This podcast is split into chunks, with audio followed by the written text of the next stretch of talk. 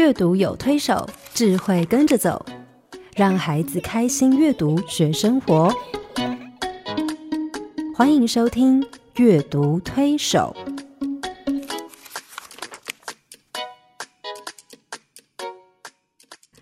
各位听众朋友，你好，我是黄乃玉。各位听众朋友，大家好，我是刘清燕，欢迎再度加入阅读推手的行列。黄老师，我们前两个礼拜谈到生，谈到死。啊，好像我们一下把人生都说完了，但人生好像没有那么简单，只有生跟死，是中间有一段很重要的历程。是，嗯，我觉得那段过程其实非常重要，因为那个过程。你会遇到好多事，我想，我常常在想，说我的人生怎么活到现在这个时候，我居然能够活下来。我从小的那个成长的过程，到我后来啊念书啊、开刀啊、生病，然后活到现在，我常常觉得这是一个非常不可思议的过程。哈，嗯，每个人如果回想自己的人生历程，都会觉得都有坎坎坷坷的一段，是都有啊走到十字路口、分岔路口，你要做决定、做选择的时候，我不知道黄老师你在面对。人生的一些重大的决定跟抉择的时候，你是怎么思考跟判断？还有影响你判断的标准到底是什么？哇，这题目好像要写论文呢。嗯，对，我喜欢提一些很哲学性的问题。是看什么事情呢？嗯，不过我后来也发现说，其实有时候我我自己以为那是当下的一个冲动，或者是一种好像就是呃随意。嗯，其实常常在。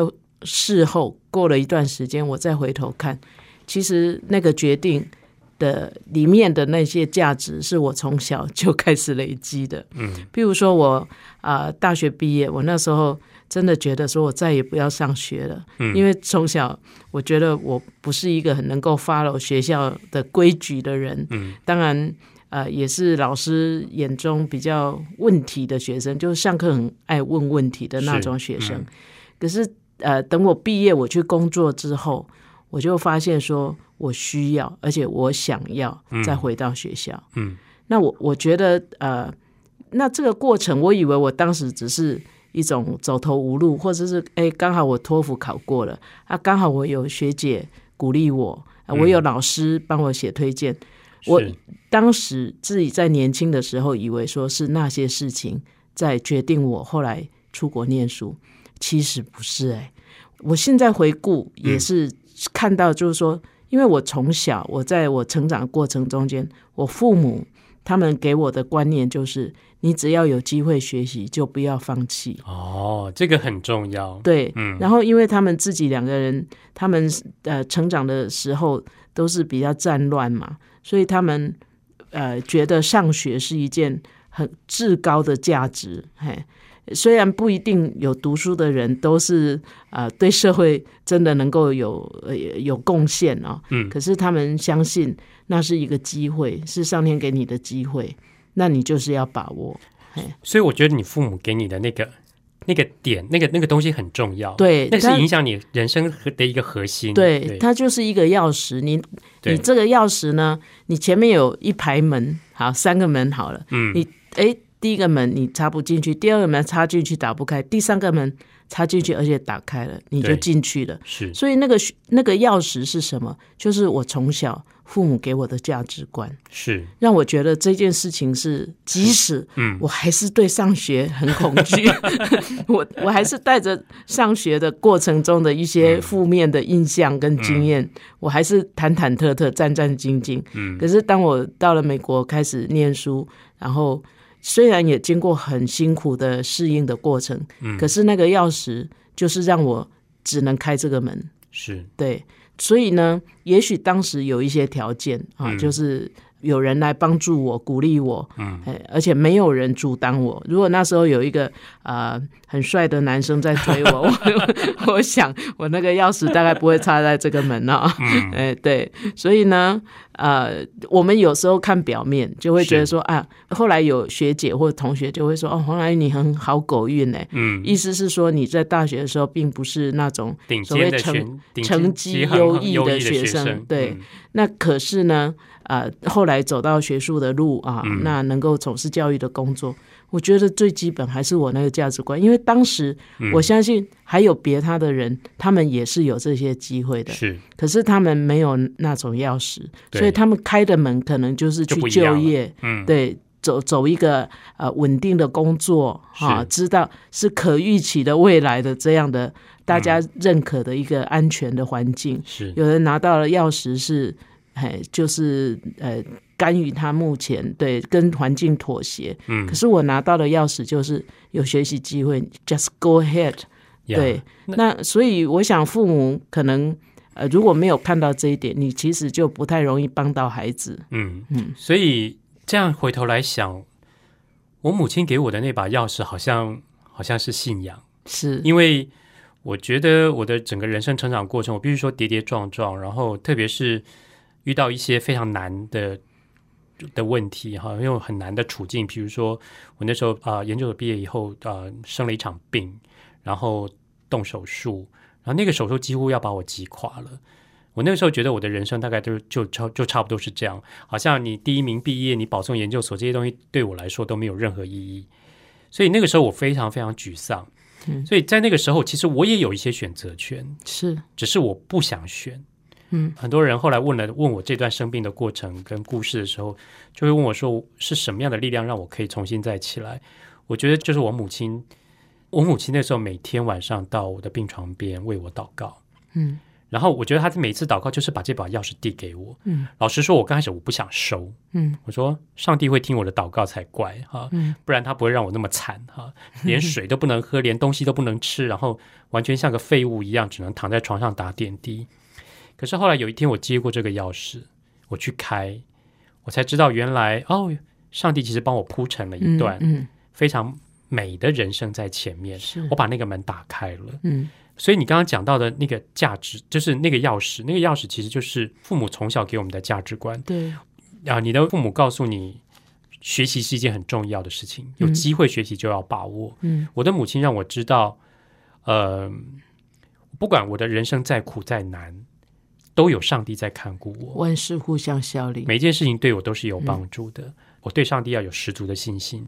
那当我这个信心重新被建立起来的时候，我觉得那扇门就开了，是我就可以踏出去。嗯，所以我觉得价值观很重要，也就是说，因为价值观会影响我们看待事情的眼光跟角度，是也会影响我们对这个事情的思考跟判断。嗯，而我们的思考跟判断会影响什么？影响我们做的选择，嗯，我们的抉择，还有我们。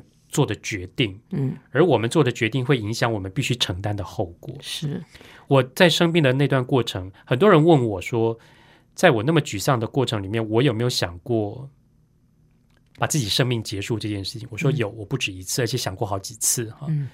可是如果我那个时候没有拿到这把钥匙，我去决定，我做了这样的事情，我的人生又真的就结束了。但是。我很感谢上帝，是我母亲一直把这把钥匙递给我。嗯，她告诉我这个价值观很重要，信仰的这个价值很重要。于是我去开了，那我就知道哦，原来上帝帮我有一些不同的预备。嗯，所以我后来很看重一件事情，是我们带孩子、陪伴孩子成长的过程里面，你知道每个孩子，呃，我们在适当的时间要放手，他们要成长，而他们是不是有办法去面对我们所面对过的这些事？而我们是不是也有一把钥匙可以给他们，嗯，让他们不管什么样的处境，他们有一把对的钥匙可以开对的门，嗯，而不是去开错一扇门。对，而且这个钥匙有时候就是说父母给的方式啦，嗯，也不是说哎我告诉你，其实是。孩子在父母身上看到，是。好，父母有他们的背景，然后因着他们的背景，他们啊产生一种。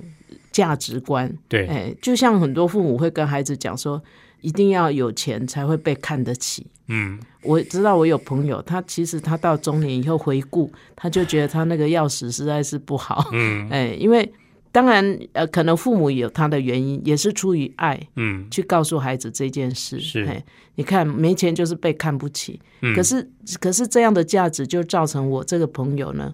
他真的是为钱试问，是他错过人生很多的美好，嗯，因为他一直觉得他要被看得起，嗯，哎，那他就要先想尽办法让自己有钱。可是你也晓得，有钱这件事情实在是是相对的嘛。嗯嗯。当你有多少钱之后，你发现比你更有钱还要更多，嗯，然后就一直没完没了。所以他幸好他在中年的时候，他发现这个钥匙不对，哎，所以他呃后来慢慢自己在打造自己的钥匙。是。所以其实我们在很多社会新闻也都可以看到，哈，是很多人可能犯错了，杀人了，抢劫了什么。很多记者会回头去追，说：“哎，去追问他童年怎么样啊？什么的。”很多学校老师、小学老师会说：“哦，他小时候很乖，嗯，他小时候很听话、很孝顺，嗯，看不出来长大会做这样的事情的人。”嗯嗯。可是问题是，为什么长大以后会变成？对，可能父母也不是故意给他，只是没有注意到。当你孩子在成长，他其实就是在打那个钥匙。对，好，就像我们有时候去复制钥匙，你就看到它有一个机器在那滋。对对，那其实我们一路上，我们人生很多的经历，其实都在打造那个钥匙。所以那个钥匙一旦错了，或者是偏颇了，对，那就可能会影响到他后面所做的抉择、决定，跟他必须承担的后果。对对。所以我觉得这件事情非常重要，就是在孩子成长的过程。我后来在看图画书的时候，我在研究图画书，我发现其实每一本图画书，每一个创作者在他的故事里面，其实都在试图帮孩子打造这样的一把钥匙。是，只是他们不是用我们习惯大人习惯那种说教的方式，说哎，你一定要怎样怎样怎样怎样。他们不是这样，他们透过一个故事。去成为那个磨钥匙的机器，嗯，不知不觉中潜移默化的过程里面，去帮孩子把这把钥匙磨出来。是，而那把钥匙呢，可能慢慢累积起来，成为他人生很重要的一个价值观。当他面对很多的人生的困境、抉择的时候，他会有一把好的钥匙，是走到适合他的门。对对，那这个对他来说其实很重要。所以我觉得，呃，父母如果不知道，或者是怕。啊，叨叨念念引发孩子的反感，呃，让他们觉得不愉快或者是什么，而且你有很重要的价值观要传递的时候，我想阅读就是一个非常非常好的方式。没错，好，我们先休息一会儿，等一下继续聊。好家庭联播网，中部地区古典音乐台 FM 九七点七，北部地区 Bravo FM。九一点三，各位朋友，我们刚刚听青燕啊跟我聊了一些价值观啊，那我们真的也觉得说，现在很多小孩，他们可能父母因为爱他们哈，那尽量的不缺乏，让他们过没有缺乏的日子，以至于他们对钱啊钱财这件事情。好像也又产生了另外，呃，另外一种嗯不太正确的价值观哦。我常常会担心说，啊，这样的价值观会不会让我们这些孩子本来呃在各方面都学习的很好的，可是因为价值观的呃一些偏差，呃，影响到他的人生哈。那我们以前也常常会听大人跟我们讲说。不要乱花钱，你以为钱是树上长的呀？呃，王老师这句话现在。现呃 现在有一本书，就是他书里面的钱就是长在树上的，嗯，而且这本书是那个刘青燕老师翻译的，嗯，我们也都非常喜欢哈，嗯，你要不要来跟我们谈谈，你为什么要？要要译这本书，嗯，呃，其实我是意识到一些问题，就是我观察到一些现象，就是从我身边的小孩或读书会里面的小孩，我发现，因为现在家庭的普遍经济能力都不错，孩子又生的少，所以对于钱这件事情，很多家长就会比较呃舍得花在孩子身上。但我们舍得花在孩子身上，有时候我们必须去衡量这件事情到底花的对不对。好，这笔钱花的对不对？是不是真的对他有帮助？我必须说，很多家长并没有考虑的很周延哈。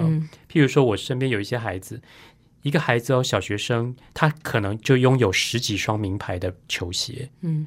因为他非常喜欢那个鞋子，他每天穿着鞋睡觉吗？是，不然哪来那么多时间穿鞋？因为出了一个新款，他就要买，那爸爸妈妈就买给他。是，甚至有一些孩子常常身身上穿的衣服也都是名牌的。嗯，那他如果从小习惯这样的东西，有一天他没有那样的经济能力去满足他这样的需求的时候，可能那个时候如果有人给他一一把嗯不好的钥匙，他可能就去开错一个门了。是是是，那。我意识到这些问题是后来我看到这本书，我就非常的惊喜哈。那这本书其实是呃，我们都非常喜欢的一对创作者，他们创作的，呃，写文写故事的叫啊莎拉史都华，画图的叫大卫斯摩，夫妻档，夫妻档，而且他们最有名的一部作品是什么呢？小恩的秘密花园 是所有的人都很喜欢的一本书。我是因为看到小恩的秘密花园，开始喜欢那本书。你知道，我喜欢一本书，那本书如果让我很惊艳，我就会想要去研究。这本书是怎么出来的？是谁创作出来的？于是我就回头去找这对创作者他们创作的其他的书。呃，如果大家对于图画书有同样的兴趣的话，比如说你看到某个作品让你很惊艳，然后这个作者让你很佩服，我会建议你去找他创作的第一本书。嗯，因为第一本书通常是这个创作创作者从他的生活、他的生命经验里面去掏出来的一个作品啊。那这本书呢，就是这对创作者创作的第一本书，叫做《金钱树》。王老师，钱真的会长在树上？是啊，没有，我开玩笑的。嗯，这本书是这样。对，这本书是道生出版社出版的《金钱树》哈。嗯，为什么创作者会创作这本书呢？是因为其实这对创作者平常住在住在美国非常乡下的地方，他们拥有一个农场，农场里面他们也有养牲畜，有种果树，然后有花园等等哈。那有一天，这个他们大概啊白呃夏天夏天春天夏天的时间，他们都在农场里面忙忙着照顾这些东这些啊牲畜啊，照顾这些果园。可是等到冬天下雪的时候，他们才开始创作。他们都是利用冬天下雪的这段时间，在在进行他们的童书创作。那有一天，这个作者呢，就啊有一个春天的早晨，他就看着窗外他的那些果园，哇，冒出新的绿芽，然后很漂亮，非常苍郁、非常茂盛的绿色哈。他就想着想着说，哎。如果这些树的叶子全部变成钞票，不知道会怎么样。于是他就写了这个故事，叫《金钱树》。嗯，那我觉得他们是一个非常非常好的搭档，也就是说，图文的结合非常的巧妙。嗯，文字写出来的东西，图就不画。嗯，图画出来的东西，文字就一个字不提。嗯，好，那譬如说从封面，我们就可以看得出来。封面有三个大大的字叫“金钱树”，嗯，可是黄老师你在封面看到什么？你可不可以跟听众朋友描述一下？看到一个花园，然后一位优雅的女士拿着篮子在采花，然后看到狗啊，这个猫啊，嗯，我们在封面只看到这个漂亮的，非常漂亮，对不对？可是书名叫“金钱树”哎，而且是金色的字，对。Suppose 哈，就是说金钱树应该是这个书的主角，是。可是我们在封面却看不到。它应该好像应该在封面画一棵树，然后上面都是钱。是。可是这就是我觉得他们配合的非常巧妙的地方。我们甚至翻开前面几页都没有文字。嗯。我们在书名页看到啊，故事里面你在封面看到那个小姐，她姓麦，麦子的麦，麦小姐啊，你在封面看到她在剪花，对不对？诶，在书名页你看到她在做什么？他在捡枯枝，枯枝，雪地中捡枯枝，在雪地中捡枯枝，意思是他要把这些枯枝带回去做柴烧，嗯，对不对？对，他过的是什么样的生活呀？简朴的生活。嗯，我们接下来就可以看到他原来他拥有一个小农场，然后他有一个小木屋，他有养马，然后呢也有养羊，然后他过的生活非常的简单。嗯，哎，这跟金钱树到底有什么关系？我来念给大家听。好。这个作者用十二月十二个月份啊来讲这个故事，所以呢，用一整年等于是讲这个一整年的故事哈。好，一月麦小姐在壁炉前缝拼布的时候，她从客厅的窗户看见屋外有个怪模怪样的东西。二月麦小姐的目光离开书本，看向窗外，她发现那个新奇的东西原来是一棵小树耶。她自言自语的说：“哦，那是小鸟送来的礼物。”三月，麦小姐在放自己最喜欢的风筝时，风筝的尾巴缠住了树的枝子。她一边用力拉，一边想：“哎，这棵树的样子长得真奇特啊！”四月，麦小姐在栽种唐家豌豆的时候，她停下来看着那棵树。现在，它已经布满春天嫩绿的色彩了。她若有所思地说：“好奇怪啊，它竟然可以在这么短的时间内长得这么高大。”五月，麦小姐在为邻居的小孩做五色节花柱的时候，她惊讶的发现那棵树上的叶子一点都不像叶子的形状。在不伤害柔嫩树枝的情况下，她小心翼翼的摘了一些硬挺翠绿的叶子送给小朋友做纪念。这边她提到一个五朔节，五朔节其实是呃西洋人他们迎接春天的一个节日，他们会在那个五月的第一个礼拜的时候，他们会在木杆上绑一些彩带，然后让小朋友抓着跳着玩，然后迎接春天的到来。哈，六月，麦小姐在采集玫瑰花树的时候，邻居小孩的父母纷纷来到她的院子，他们想看看那棵奇特的树，麦小姐还请他们剪下一些枝叶带回去。七月，麦小姐在果园摘樱桃的时候，市府官员问她能不能带一些绿叶回去，好完成一些特别的计划。麦小姐把梯子借给他们，因为那棵树每天不断的长大。然后她便走进屋里做樱桃汁。八月，麦小姐回家的时候，她注意到那些提着袋子和篮子离开那棵树的人，大多都是陌生人。她说：“没有关系。”要是没有人一直来摘叶子，那树枝可能会因为负荷过重而折断了。九月，麦小姐在喂食动物的时候，她看见那棵树周围的人群在中秋的月夜里正忙碌的来回奔波。麦小姐喃喃自语的说：“哎，难道他们都不休息吗？”王老师，你看他们在干嘛？他们拼命的在那边爬到树上去摘，是或者是在地上捡。那些从金钱树上掉下来的那些叶子，哈。十月，麦小姐在雕南瓜的时候，她发现那棵树的叶子正渐渐的变黄了，她终于松了一口气。十一月，冬天的第一场暴风雪到来时，麦小姐看见一些不死心的陌生人还在那棵树下的积雪堆里不停的挖呀挖的。十二月，麦小姐和邻居的男孩合力砍倒了那棵树。虽然树盖还很绿，燃烧起来会产生一些烟，但是他一点都不在乎。现在他有了足够的木柴，可以让他温暖的度过这个最寒冷的冬天。麦小姐送给每个男孩一条自己做的面包、一罐草莓果酱和一束干燥花，然后跟他们说再见，走回暖暖的壁炉旁，脸上不禁露出了微笑。哎，黄老师，这棵树很惊人吧？是，哎，听众朋友没有办法看到，如果你有机会去翻这本书，你就会看到这棵树上面的叶子都是白花花的什么钞票？哪一国的钞票？美金？你知道我们的小朋友很好奇的跑来看，说哇，从一块、五块、十块、五十块到一百块都有哈。嗯，然后有个小朋友就很兴奋的说，哇，麦小姐中乐透了。嗯，哎，黄老师，嗯，如果这棵树。就长在你们家的院子里，嗯，请问你会怎么处理它？啊，我应该会那个呃，都睡不着，因为一定会迎来很多呃不该来的人。嗯 那你会怎么处理它呢？哇，嗯，我就把它包给人家，包给人家。你知道，我问小朋友说，如果这棵树就长在你们家院子里，你会怎么办？有个小女孩说，她一定要发动全家人连夜把叶子所有的叶子都摘光光，因为上面都是白花花的钞票，把那些钞票全部摘下来。我说为什么那么赶？他说不然被人家发现了就会被偷摘 啊！他就那个钱摘下来才是他自己的。另外摘了他还会再长啊。然然后呢？后来我就问另外一个小男孩，我说我就问说，哎，那你们还有没有人其他的想法？有一个小男孩就说他会筑一道很高很高的围墙，把那棵树围住，让大家没有办法去碰那棵树。恐怕来不及吧？那个树都长了。对啊。还有另外有一个小男孩说他会。用一张通电的网子把那个树包起来，有人要去偷摘的时候就会被电到。然后另外有一个小男孩，这个男孩比较特别，因为他们家非常有钱，有钱人家的小孩想法真的不太一样。你知道他说什么？他说。他要为这棵树投保巨额的保险，还有另外一个小孩很有投资理财的概念。他说他要去找找看有没有种子，还是他要剪。我说如果没有种子呢？他说他把树枝剪下来插枝，这样他就可以有更多的金钱树。对，嗯，我觉得很有趣，就是不管这棵树长在谁家的院子里，我们每个人的想法就是把它先据为己有，对不对？我们习惯的想法。可是这本书，黄老师，你有没有觉得很奇怪？嗯，从头到尾，麦小姐。的角色，他的态度是什么？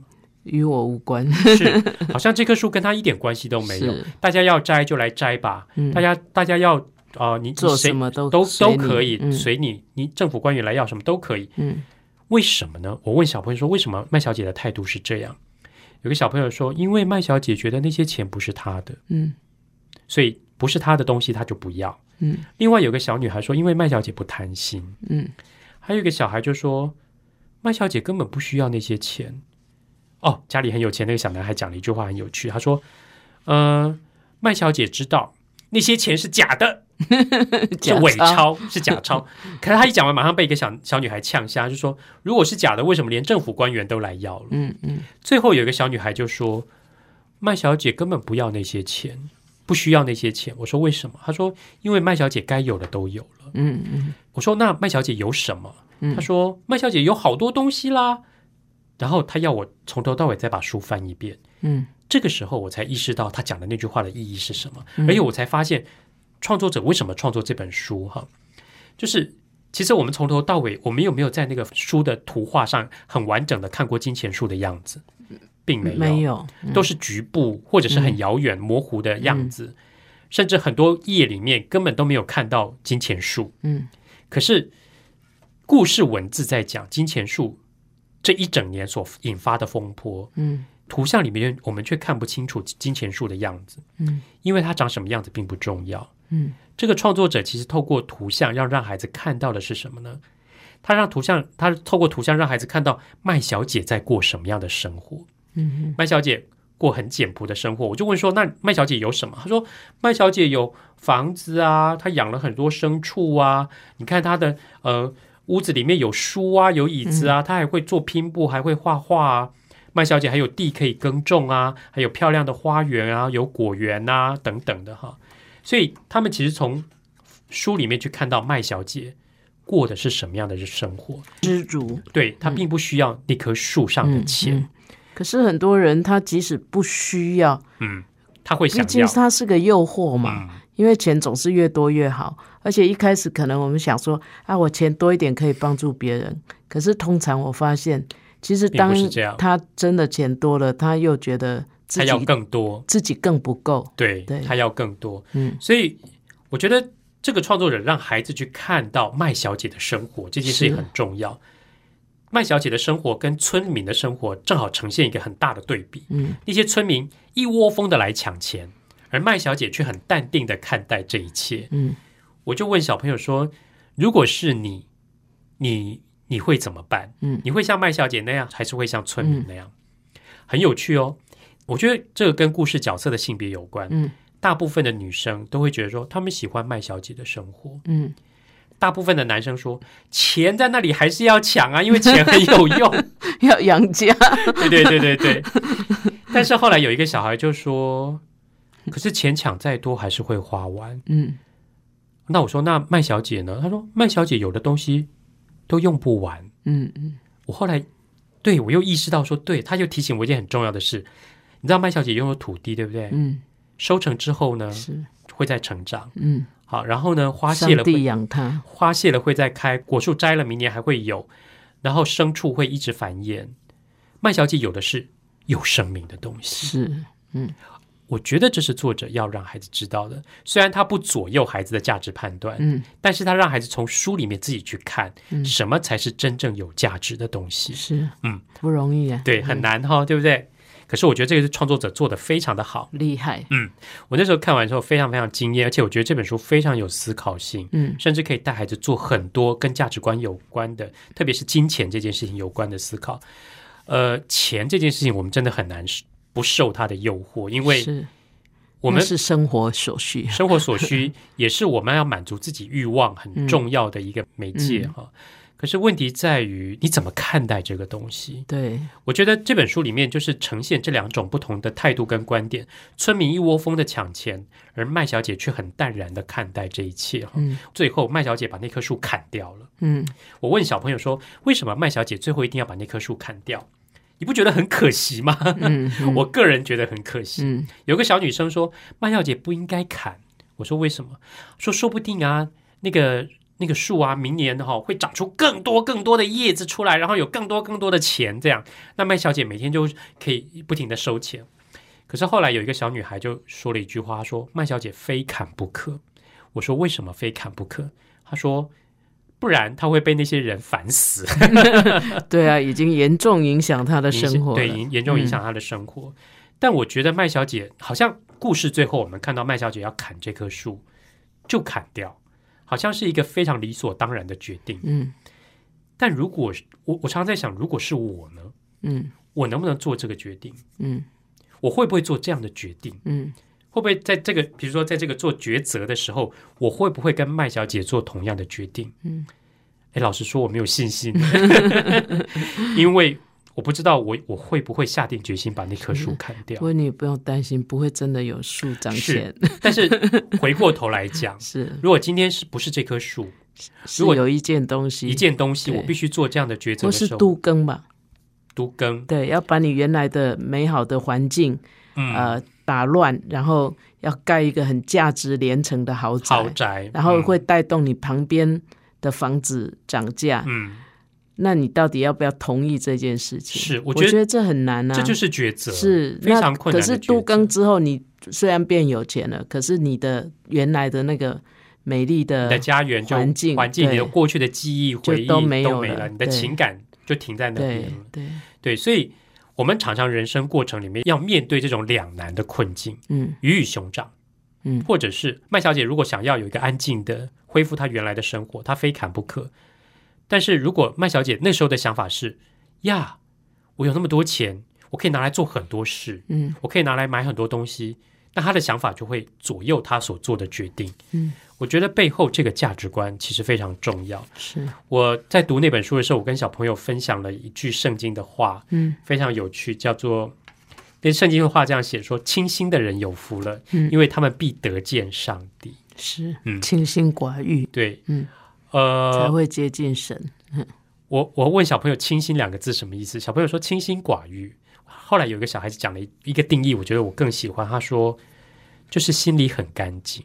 ”他觉得麦小姐的心很纯净。嗯，但问题在于，我们是不是随时可以保有一颗那样纯净的心去看事情？嗯，有时候如果是这样的话，我们的价值观对我们做决定就就会做到对的决定。嗯，如果我们的价值观偏颇的时候，可能就会做到错误的决定。是，而抉择这件事情非常困难。嗯，你刚刚说的 非常非常难。黄老师，你这辈子做过最难的决定是什么？结婚吧。对啊，本来好好，那你还要我做这个决定？哦，那可是做了是很难，可是做了以后觉得还不错。所以你也不用太担心哈，哦 各位听众朋友，我我已经善尽朋友的职责了。那那这个话题提的这个跟我们今天要讲是你自己提的。好，所以人生很多的抉择，其实，在那个当下，我们必须要非常小心。所以黄老师一开始提到那个钥匙，其实很重要，就是说，我们是不是给孩子一个好的价值观，是一一生受用的价值观，可以让他们去面对人生的抉择。哈，你知道。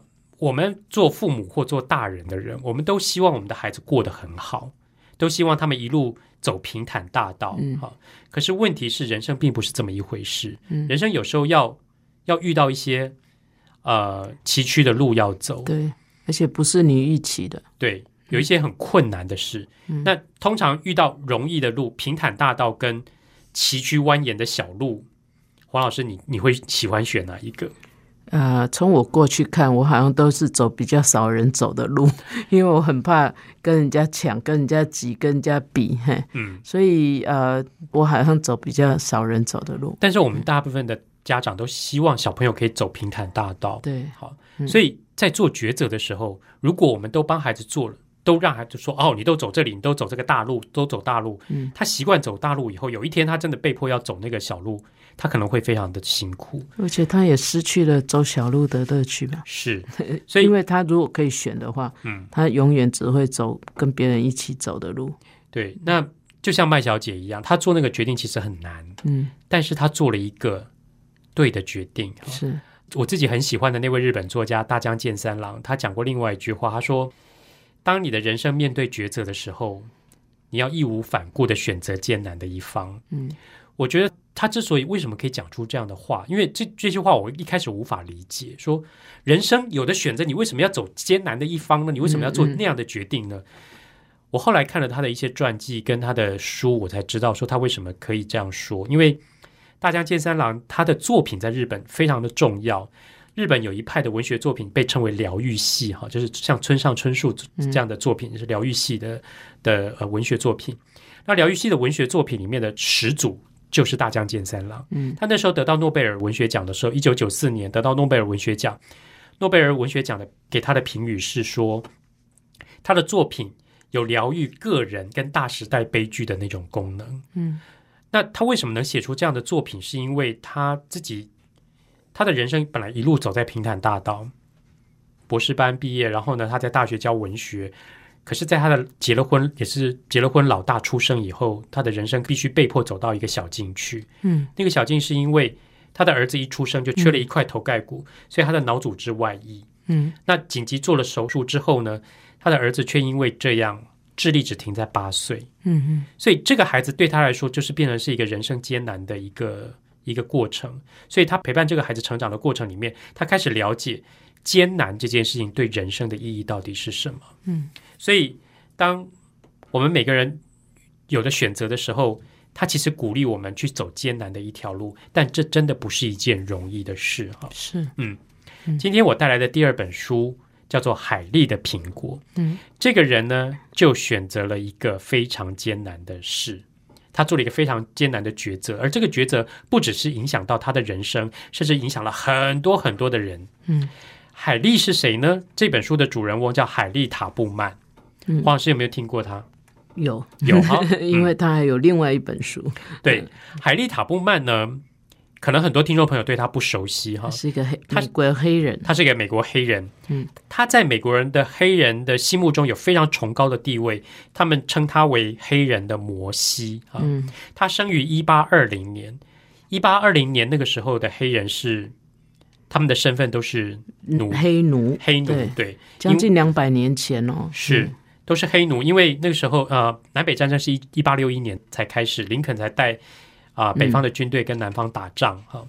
那在那个之前，他们都是黑奴，所以海莉出生在一个黑奴的家庭，他从小就必须过着奴隶的生活，跟着爸爸妈妈没有自己的主权，对，他的主权在主人手上，他必须跟着爸爸妈妈在烟草田工作。那在海莉七岁的时候呢，他被他的主人出租给隔壁农场的一对年轻夫妇，因为他们刚生了小 baby。那海莉的工作就是负责照顾那个小 baby，而且他不能让他发出哭声。只要是他发出哭声，他的女主人就会鞭打他。嗯，所以他在那边过得非常辛苦。两年以后呢，他终于回到他原来主人的农场。那他负责照顾苹果园，他每天在苹果园里面非常辛苦的工作，栽种、施肥，然后呢摘果子。可是黑奴有没有权利吃苹果？没有，没有。嗯，他非常的愤愤不平，是因为他这么辛苦的种苹果，照顾这些苹果。然后这么辛苦的工作，从来没有吃过苹果是什么味道，而屋子里面那些白人什么都不用做，他们却可以拥有所有的苹果。于是他希望有一天他一定要尝尝苹果的滋味到底是什么。于是有一天他发现他的主人离开苹果园的时候，他偷偷的拿了一颗苹果就要咬下去了。可是就在他咬下去的那个当下，对主人回来了，一鞭子就打在他身上，而且他那天真的几乎被打掉半条命。海莉下定决心说：“有一天我一定要得到自由，我想吃多少苹果就吃多少。”所以好几年过去了，后来长大了，它的主人过世了。在他二十九岁那年，他主人过世了，而他其实那个时候已经结婚了。新来的那个主人想要精简人力，于是就想把海莉卖到更南方的密西西比州。他本来住在马里兰州，他把它卖到密西西比州。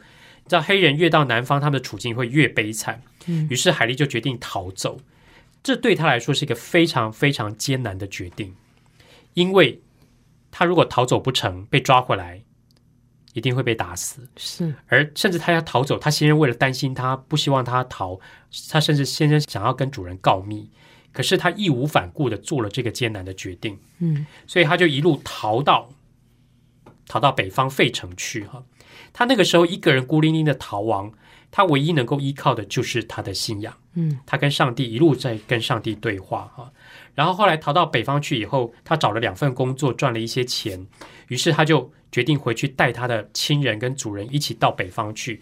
你知道黄老师他在十年的过程里面，逃亡的十年过程里面，从一八五一年到一八六零年。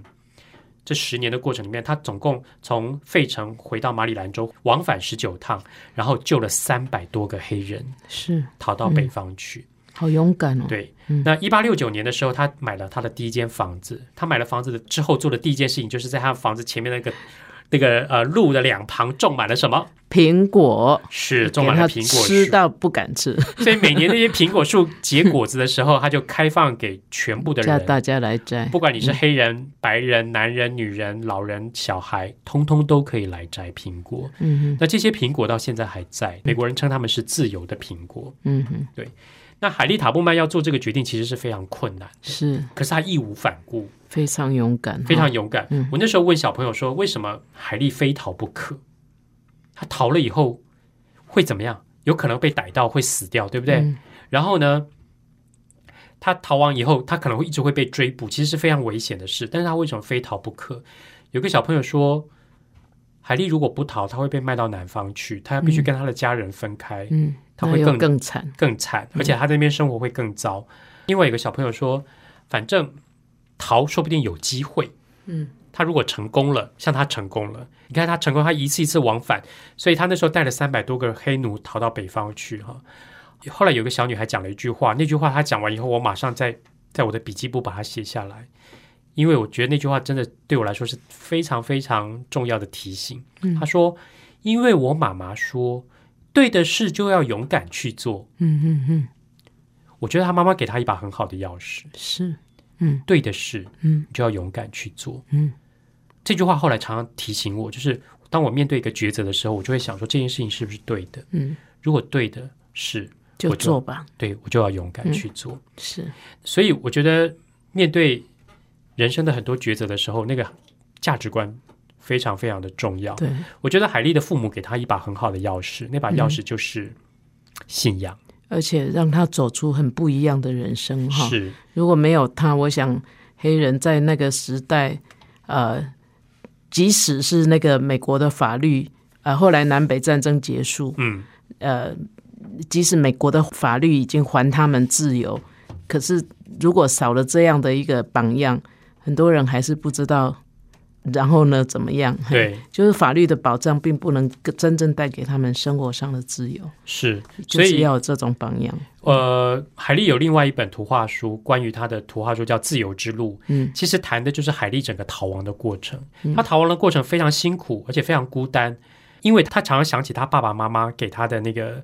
给他的那把钥匙，哈，嗯，信仰的钥匙，所以他逃亡的过程一路上在跟上帝对话，他的那个信心的建立，让他勇敢的可以去做这个对的决定，去做这件对的事，嗯，呃，所以我觉得我们帮助孩子成长的过程里面，是不是能够给他一把好的钥匙，一把对的钥匙，嗯，一个一生受用的价值观，其实会影响他怎么看待，怎么去。经营他的人生，怎么在人生里面做各式各样的决定？是，嗯，希望我们都是好的钥匙匠，是 可以打造一把好的钥匙给小孩。因为那个门上的锁是上帝设的，是不是我们？嗯，那呃，孩子呢，就是只能在我们的协助之下，嘿，他去找到他。最适合他的钥匙是，而且是做对的事情。是黄老师做的非常好的结尾。好，我们今天的节目就到这里告一个段落。接下来我们来听听看黄老师有什么小叮咛。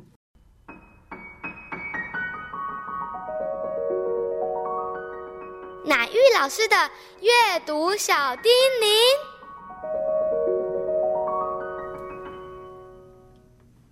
各位朋友，啊，我们今天来聊一聊。